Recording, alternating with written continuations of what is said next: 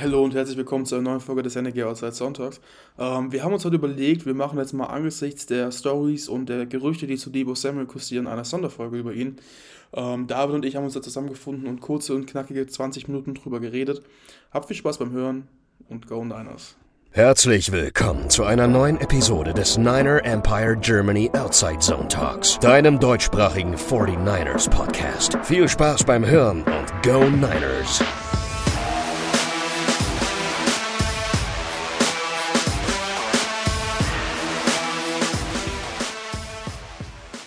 Hallo und herzlich willkommen zu einer brandaktuellen Ausgabe des NEG Outside Zone Talks. Und wir äh, haben uns heute Abend mal zusammengesetzt, um einen Emergency Podcast, äh, ein bisschen kürzer als sonst wahrscheinlich, aufzunehmen, weil wir das Thema Debo Samuel einfach mal durchsprechen wollen. Und äh, das mache ich nicht alleine und ich bin heute zusammen mit Moritz am Start. Schön, dass du wieder mit am Start bist, Moritz. Ja, long time no see, würde ich sagen. Das ist schon mal das erste richtige Sprichwort für heute ausgehaut. ähm, ja, freut mich wieder mal dabei zu sein. Bei mir ist es gerade leider, weil ich im Praxissemester bin, ein bisschen, ein bisschen schwieriger mit Aufnahme immer. Aber umso mehr habe ich Bock, heute mal mit David eine schöne Runde über Debo Samuel zu diskutieren. Ja, weil gerade da ist in den letzten ein, zwei Tagen ja doch sehr, sehr viel Diskussionsstoff rund um die 49ers, egal ob jetzt hier bei uns im Niner Empire Germany oder natürlich auch in der Medienlandschaft in den USA aufgekommen. Was ist passiert für die, die es noch nicht äh, mitbekommen haben und vielleicht Social Media mäßig nicht so aktiv sind? Debo Samuel hat auf seinem äh, Instagram-Account, ähm, der ja auch äh, über 800.000 Follower hat, sein Profilbild gewechselt, was jetzt erstmal nicht so schlimm an sich ist, aber es ist einfach nur schwarz und zeigt ihn nicht mehr in 49ers-Klamotten. Er hat zusätzlich alle Postings im 49ers-Dress ähm, ja nicht gelöscht, er wird sie ins Archiv gestellt haben, die sind aber jeder äh, aktuell einfach nicht sichtbar. Und äh, da scheiden sich so ein bisschen die Geister, ob er den 49ers auch wirklich entfolgt ist. Er ist nicht mehr bei den Followern, also die 49ers sind nicht mehr bei seinen Followern äh, dabei und er folgt ihnen auch nicht mehr. Ähm, aber äh, ob das vorher wirklich so war, das sollen andere beurteilen. Und wir wollen heute einfach mal ein bisschen darüber sprechen, äh, was hat es damit auf sich? Ähm, weil es ist ja jetzt auch nicht das erste Mal, dass das ein Spieler in der NFL macht. Ähm, das bekannteste Beispiel war sicherlich in letzter Zeit auch in der NFC West äh, mit Kyler Murray, äh, der dann auch auf ganze zwei Beiträge seinen äh, Account äh, zusammengestaucht hatte. Da erstmal die generelle Frage, weil uns da auch sehr viel Feedback äh, im, im, im Social-Media-Bereich er, erreicht hat. Äh, sehr oft wurde das Wort Kindergarten auch äh, verwendet. Wie siehst du das, Moritz, äh, erstmal persönlich, egal welche Gründe das jetzt hat, äh, dass so ein Thema äh, Social-Media-Aktivitäten im Jahr 2022 jetzt doch so eine große Rolle spielen? Ja, ich weiß also ehrlich gesagt gar nicht. Ich meine, bei Kyler Murray habe ich damals gesagt, oh, ist halt schon immer so ein Zeichen auch vom Charakter her, wenn du sagst, ja, dein Spieler ist irgendwie so frustriert, dass er dann diese ganze Frust, die er mit dem Front Office hat, auch noch ein bisschen ein Stück weit öffentlich bringt. Ähm, das heißt, das ist irgendwo ein Zeichen, der ist nicht mit dem Verhandlungen zufrieden und dann trägt das auch noch aus der Organisation heraus und jeder bekommt es mit und jeder weiß, mit, weiß, dass auch dann Beef ist. Ähm, mich hat es damals bei den Cardinals natürlich so ein bisschen scheinheimlich gefreut, kann man fast schon sagen ähm, weil Beef bei der Konkurrenz gerade in der NFC West ja doch wahrscheinlich jetzt neben der AFC West die stärkste Division in der NFL ist. Ähm, und da halt ein Division-Konkurrent ein bisschen geschwächt wird, hat es mich, wie gesagt, sehr gefreut. Ähm, jetzt bei uns beißt mich da meine Freude vielleicht selber ein bisschen in den Hintern. Ähm, ja, schwierig.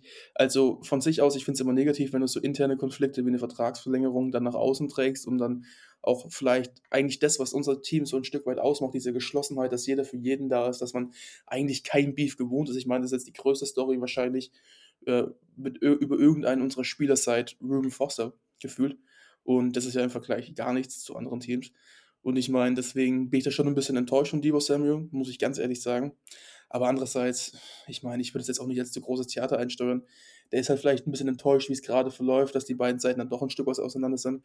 Aber das hat jetzt mit, bezüglich eines Trades rein gar nichts zu bedeuten. Also gut, ich meine, wenn Debo Samuel verlängert wird, wird er verlängert, wenn er getradet wird, wird er getradet. Wir können da so viel drüber, reden, wie wir wollen und das werden wir auch tun und wir werden auch noch sehr, sehr viel mehr drüber reden. Ähm, aber wir können im Endeffekt nichts dran ändern. Und ja, ich meine, was soll man da großartig zu sagen? Er hat 80 Posts gelöscht oder so. Vielleicht ist ihm auch einfach ein bisschen langweilig gewesen. Okay, das war jetzt ein kleiner Scherz, glaube ich nicht.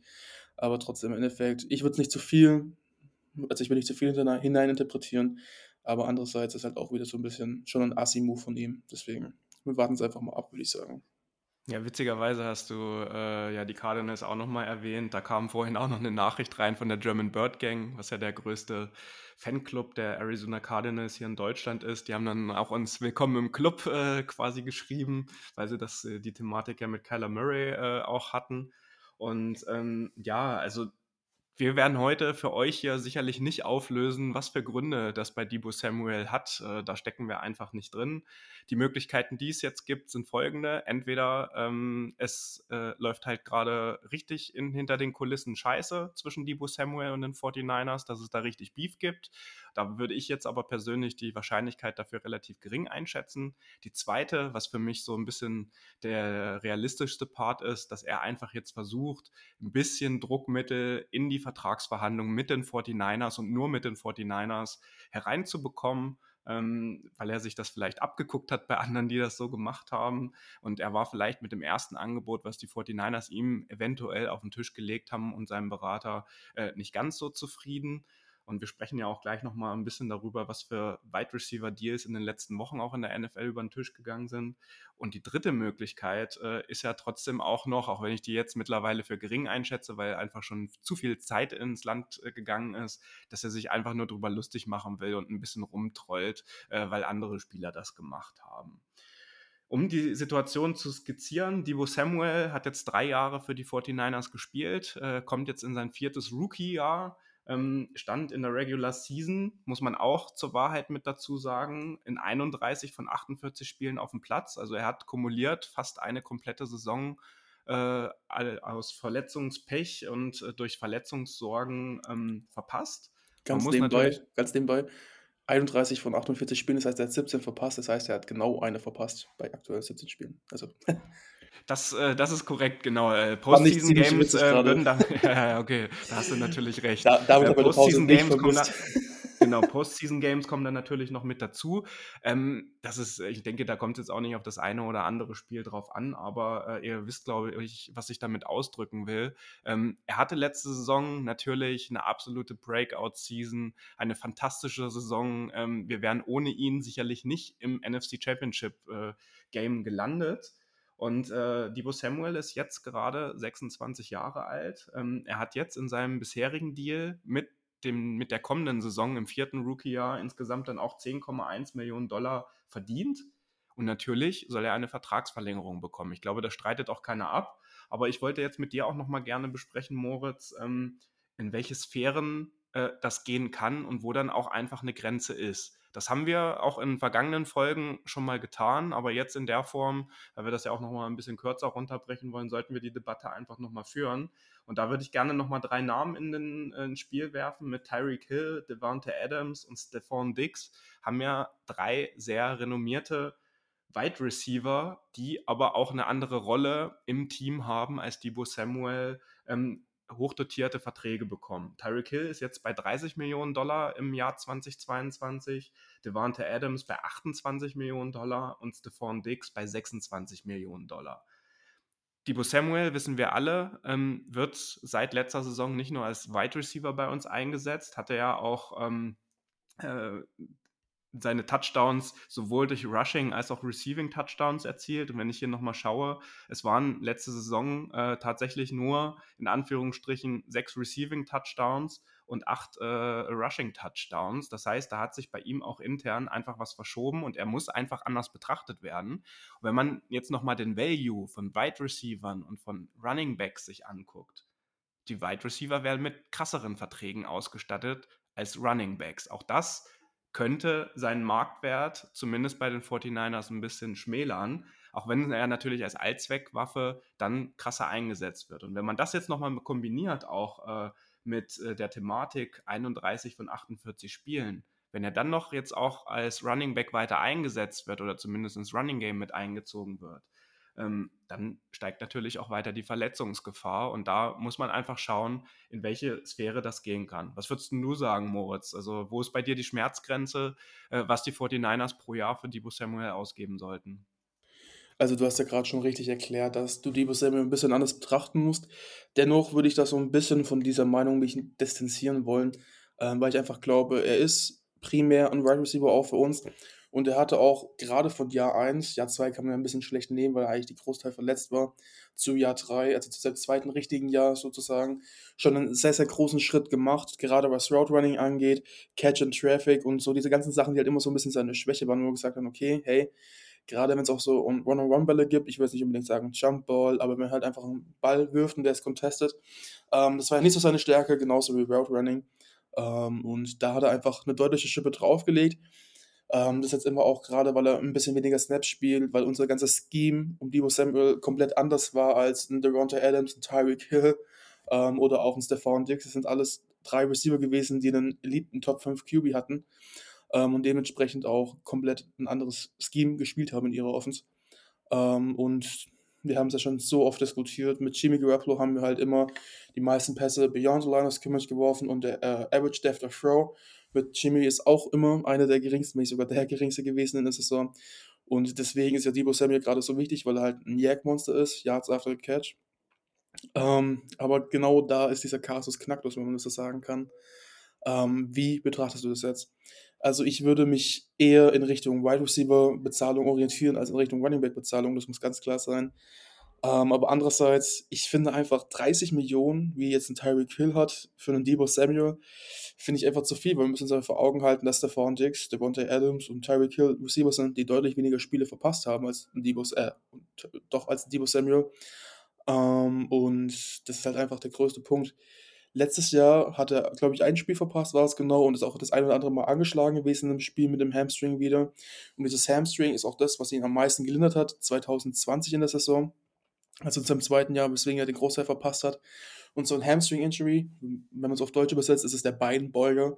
Also halt eine Muskelsehne, Sehnenentzündung quasi, kann man es fast schon nennen. Ich bin jetzt kein Arzt, aber das kommt ungefähr hin. Und es sind halt so Sachen, die kannst du nicht wirklich wegtrainieren. Und wenn du das einmal hast, hast du es halt eigentlich auch immer. Und es ist letztes Saison wieder gekommen. Glück vielleicht gewesen, dass er 16 Spiele spielen konnte von 17 Spielen ähm, in der Regular Season und dann halt in den Playoffs dementsprechend. Ähm, aber darauf kann man sich halt nicht verlassen. Und das ist so ein Ding, das muss bei mir, muss für mich mit einkalkuliert werden.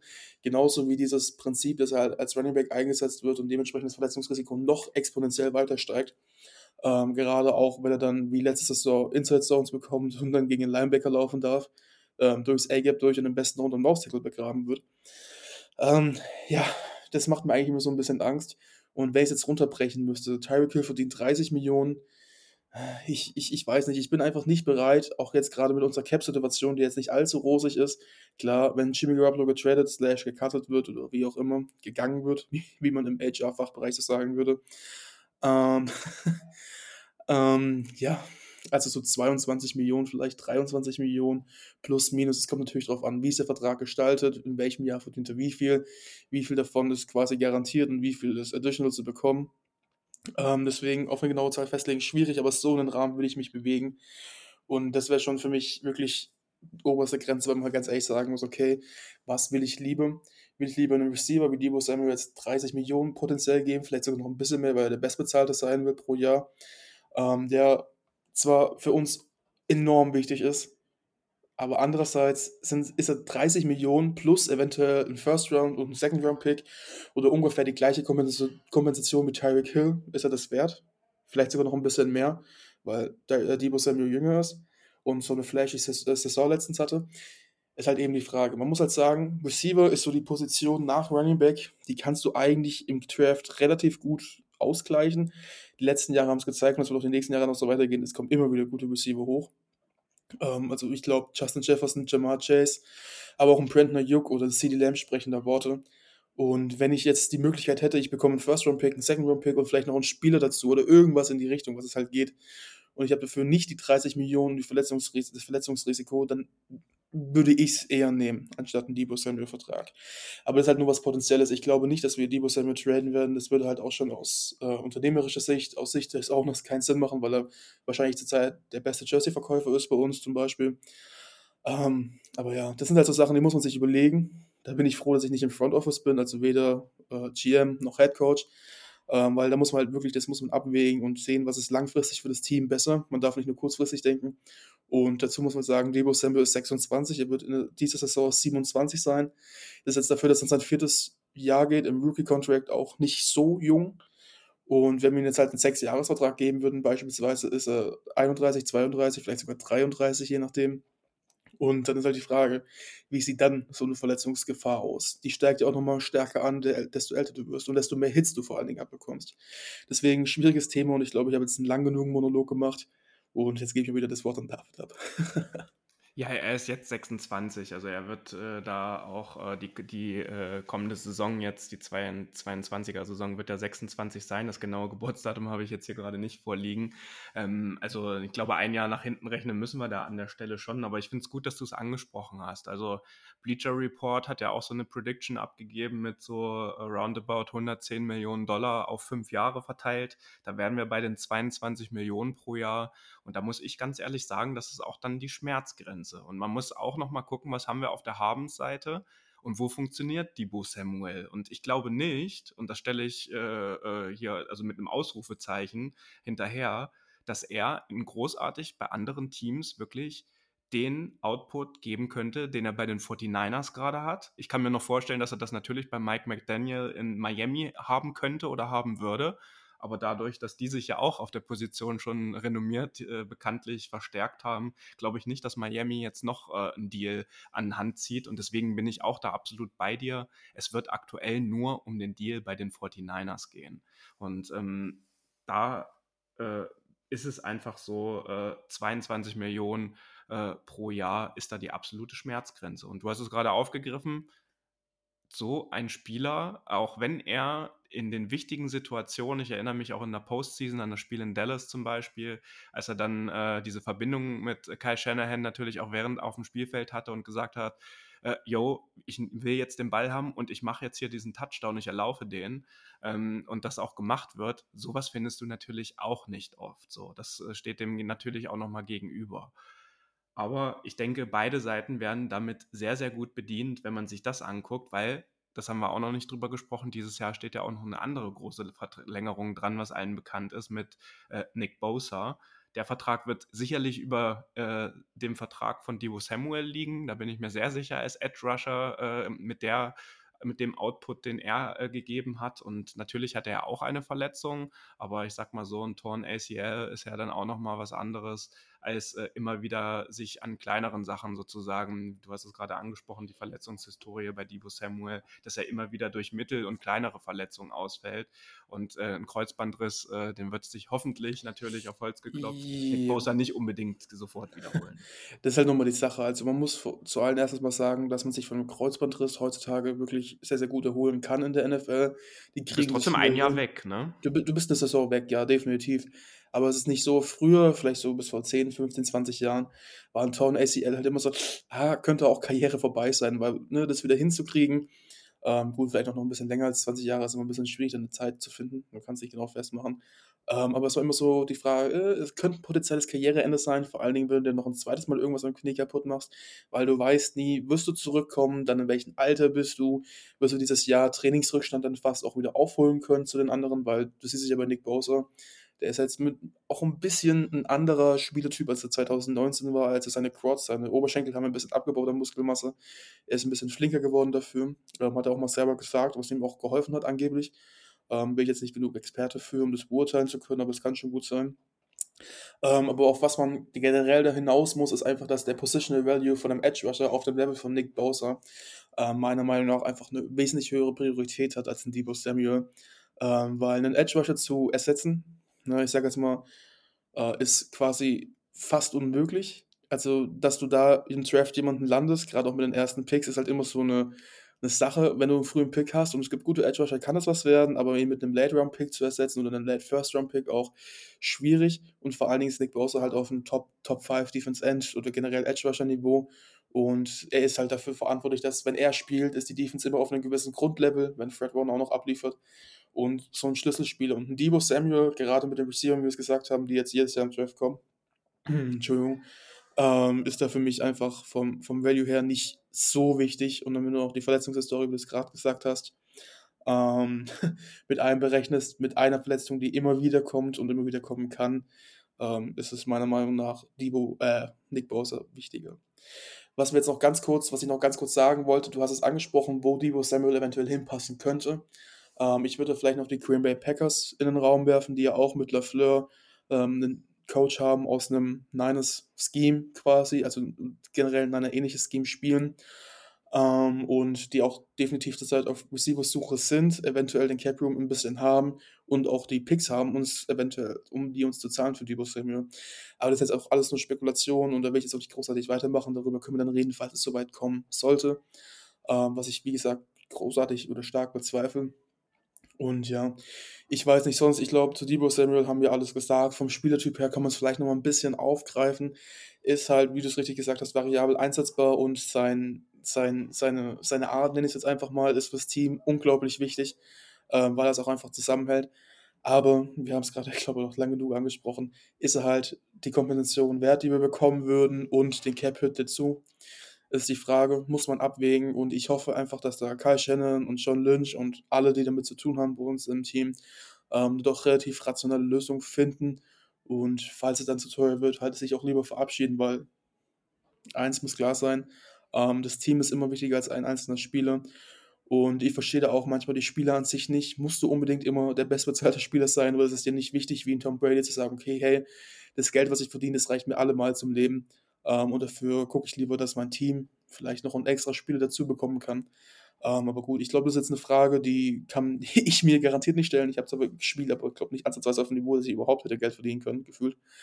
Ähm, ja, aber gut, das ist halt so eine Sache für eine andere Folge. Und ja. Ja, und ich finde aber ganz ehrlich gesprochen auch, sollte das jetzt wirklich so sein, dass er das dafür nutzt, äh, wonach es ja auch aussieht, um bei den Vertragsverhandlungen bei den 49ers da irgendwie nochmal Druck aufzubauen oder äh, die 49ers dann in eine Position jetzt dafür zu drängen, dass sie da irgendwie nochmal nachlegen, muss ich auch ganz ehrlich sagen, bin ich auch ein Stück weit jetzt von ihm enttäuscht so. Also er soll sein Geld bekommen ähm, er ist ein sehr wertvoller Spieler für unsere 49ers, definitiv so, aber wir haben es ja jetzt auch schon oft genug in der Folge gesagt, es sind dem halt auch Grenzen äh, gesetzt. Und wenn er diese Grenzen überschreitet und wenn er mehr fordert, als die 49ers für ihn einplanen und das vielleicht weit darüber hinausgeht und sich dann nicht geeinigt werden kann, dann haben wir ja auch in der Folge, glaube ich, aufgezeigt, ähm, dass es sich dann auch mal die Wege trennen können in so einem Verhältnis. Ähm, ich persönlich gehe jetzt trotzdem genauso wie Moritz aber nicht davon aus, dass es dazu kommen wird. Ähm, wenn ihr mal äh, zurückblickt, wie es dann mit der Vertragsverlängerung von George Kittle oder von Fred Warner im letzten Jahr gelaufen ist, da hat sich das ja auch hingezogen und wurde sich Zeit gelassen bei den Monsterverträgen. Die sind, glaube ich, dann immer erst im Mai zustande gekommen, wenn ich mich richtig erinnere. Also da ist ja jetzt auch nicht der immense Druck da. Divo Samuel hat ja für die nächste Saison noch äh, einen laufenden Vertrag, äh, seinen Rookie-Vertrag, für den er ja auch jetzt im letzten Jahren gar nicht mal so wenig Geld bekommt. Und deswegen würden wir an euch appellieren, ähm, ihr dürft da gerne äh, äh, sauer sein auf ihn. Also das kann ich absolut nachvollziehen und äh, können wir, glaube ich, auch alle verstehen, dass so eine Moves im Jahr 2022 gemacht werden wäre vor 10, 15 Jahren undenkbar gewesen, dass so ein Thema in der Offseason so einen äh, medialen Heil bekommt. Äh, alleine weil es Instagram halt noch nicht gab. So, aber ähm, ich kann das schon verstehen, dass der ein oder andere, und wir haben ja sehr viele Nachrichten natürlich auf die Stories, auch auf Instagram gerade bekommen, wo die Leute geschrieben haben, oh, so ein Kindergarten muss das sein und Reisende soll man nicht aufhalten. Und äh, da wollen wir einfach, dass da jetzt ein Deal zustande kommt, der für beide Seiten in Ordnung ist, wo man sich in die Augen gucken kann. Und ich denke, damit haben wir dieses Thema ah, ganz gut. Aber eine Sache müssen wir noch ganz kurz ansprechen. Ja. Und zwar unser Podcast-Mitglied Ronny ist zurzeit gestern operiert worden oder vor den letzten paar Tagen operiert worden. Da wollte ich doch gerade eine schöne Überleitung auf dich legen. Ja, ja, jetzt habe ich es ich hab's gecrashed, es tut mir leid, sorry, ich bin nicht mehr so in dem Podcast-Ding gerade drin, ich muss jetzt wieder reinkommen. oder ich reime es mir jetzt nur rum ein dafür. Kleiner Spaß. Ähm, und ich habe mir was überlegt, weil ich bin ja bekannterweise auch an Ronny immer der, der seine Sprichwörter vergeigt. Deswegen habe ich mir einfach zwei, drei Sprichwörter überlegt und aufgeschrieben, die von meinem Großvater kommen, auf Schwäbisch. Und Ronny, äh, heul, so äh, heul fest, da musst du nicht so viel brunze. Ja? Was ist der Unterschied zwischen Hochzeit und der Beerdigung? Auf der Beerdigung ist immer ein Besoffener weniger. Und ich will mich nicht aufregen, das regt mich bloß auf. In diesem Sinne, lieber Ronny, wir wünschen dir äh, oh, gute und komisch. schnelle Genesung trotzdem, trotz allem. Also das ist jetzt nichts super Schlimmes für unsere Hörerinnen und Hörer, aber es ist ja trotzdem immer sehr unangenehm, äh, einen, Krankenhaus, einen Krankenhausaufenthalt, wer da schon mal drin lag. Und deswegen ganz äh, herzliche Grüße an dich und wir melden uns äh, sicherlich in der kommenden Woche äh, dann wieder bei euch. Es geht jetzt Stück für Stück, Woche für Woche in Richtung Draft. Und äh, wir wünschen euch einen angenehmen weiteren Tagesverlauf und ein wunderschönes Wochenende. Macht's gut, Leute. Ciao. Das war der Niner Empire Germany Outside Zone Talk. Streamt und abonniert uns auf allen gängigen Kanälen unter Ad49ers Empire GER.